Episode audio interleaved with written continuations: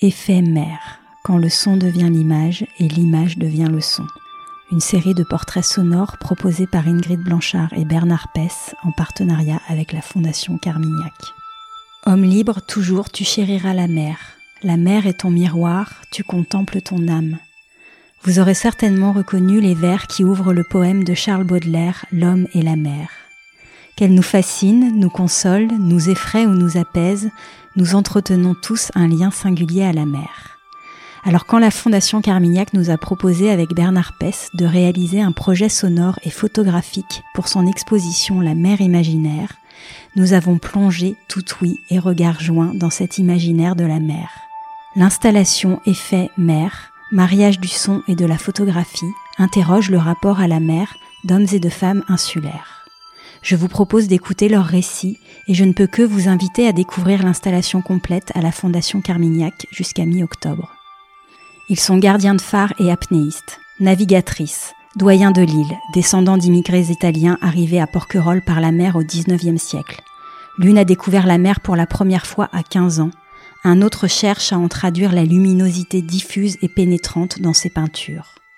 Je leur ai demandé de me raconter leur mer imaginaire. Des récits, des souvenirs, des sensations, des émotions ont émergé de ces rencontres que je vous partage dans cette série diffusée une fois par semaine pendant un mois. Plongez avec eux quelques minutes dans leur mer imaginaire. Louis, 95 ans. Comment vos grands-parents sont-ils arrivés à Porquerolles? Ils venaient d'une île euh, d'Italie là-bas, l'île de Ponza, c'est une île au, large de Naples, ça fait partie de, l'archipel euh, napolitain, même on peut dire. Enfin, toutes, ces grandes îles maintenant, c'est des, palais. Ils n'avaient pas de maison, ils vivaient dans des grottes, hein, vous voyez, des grottes de terre c'est des, des, de ça fait, il n'y avait pas de porte ni de fenêtre peut-être, mais c'était des trous quoi. Et le, le grand-père a décidé de partir. Il a, de, de, il avait un bateau, il avait un bateau, un bateau qui avait été fait là-bas, mais il était très très lourd. C'était un bateau de 9 mètres, 10 mètres, quelque chose comme ça, en bois très épais. C'est pas raffiné comme maintenant. Hein. Et il avait de la famille qui était partie à Marseille, qui avait réussi à aller jusqu'à Marseille il, vous fallait qu'ils se rendent à Marseille s'ils voulaient vivre comme il faut. À Marseille, on avait ce qu'on, ils avaient ce qu'ils voulaient, ils pêchaient, ils gagnaient bien leur vie, ils étaient heureux, quoi.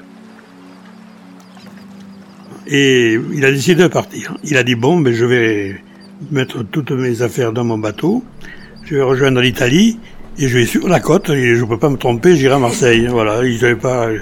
Et c'est ce qu'il a fait. Et mon grand-père avait, avait, avait 40 ans, sa femme avait 20 il y avait une écart d'âge qui plaisait pas aux gens de là-bas. ça, c'est, c'est autre chose. Maintenant, ce, serait courant. Donc, il a tout mis dans ce bateau, tout ce qu'il avait de, précieux.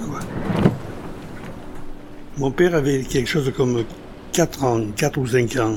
Je le voilà parti la mère, une jeune femme, deux enfants, un de 7 ans, l'autre de 4 ans ou 5 ans, quelque chose comme ça.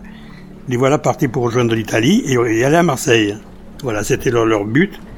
Et tout le long du voyage, alors vous vous rendez compte, quatre personnes dans un bateau de pêche, ou alors manger, dormir, tout faire à bord, se laver, ben, se laver. Ils ne devaient pas se laver tous les jours. Impossible.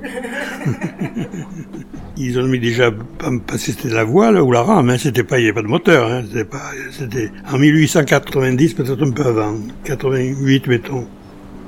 Ils voient la partie, donc ils ont rejoint l'Italie, ils ont suivi la côte, ils pêchaient, ils se débrouillaient, ils pêchaient pour avoir, bien entendu, pour, acheter du pain ou acheter du lait, je sais pas ce qu'ils achetaient, mais enfin, ils pêchaient quand même. Heureusement qu'il y avait du poisson qui pêchait. Enfin, ils vivaient comme ils pouvaient. Et quand ils sont arrivés, au bout de deux mois, hein, ils sont arrivés à la tour fondue, une tempête épouvantable. Et le, mauvais temps les a poussés sur Porquerolles. Ils savaient pas qu'ils étaient Porquerolles. Ils ne savaient même pas où ils étaient. Ils ont échoué à la plage du Langoustier. Bateau plein d'eau. Ils ne sont pas noyés. Ils ont une chance inouïe. Tout trempé. Enfin, peut-être bien. En pleine nuit, il y avait des bagnards. Il y a Porquerolles, il y avait des bagnards. Il y avait une usine de soude qui servait à faire de la poudre. Le minerai arrivait d'Afrique du Nord.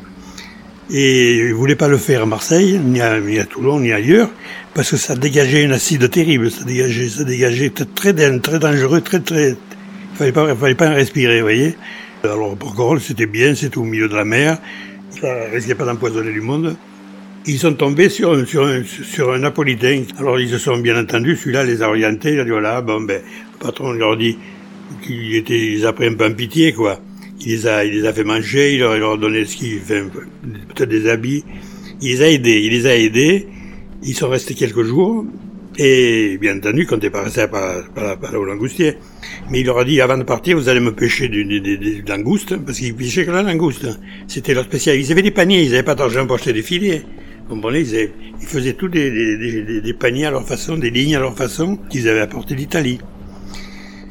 Et quand il a pêché, euh, le gars qui, qui dirigeait ça, c'était quand même pas un imbécile, il leur a dit, essayez de faire un peu, aller porter des langoustes dans le, dans Porquerolles, dans le village, ils étaient jamais descendus, ils étaient restés au langoustier, vous vendez des langoustes et vous allez faire un peu d'argent, vous leur avez donné des bons conseils, ils avaient des, quand ils ont vu que les langoustes, ils les ont bien vendus, ils ont renoncé à Marseille, mais ils sont restés, ils, ils, ils sont plus partis, ils avaient des casiers, ils pêchaient des langoustes là-bas, ça était plein, ça était plein.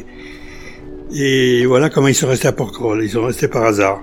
Ils sont, ils n'ont jamais pu repartir de Porquerolles. Cet épisode de Fragile a été réalisé par Ingrid Blanchard. Hubert Artig était au montage et au sound design.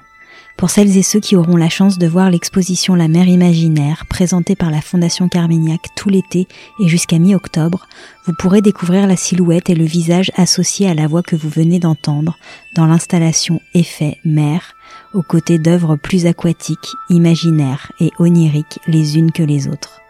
Les portraits sont également à découvrir sur les sites Instagram et Facebook de Fragile Porquerolles.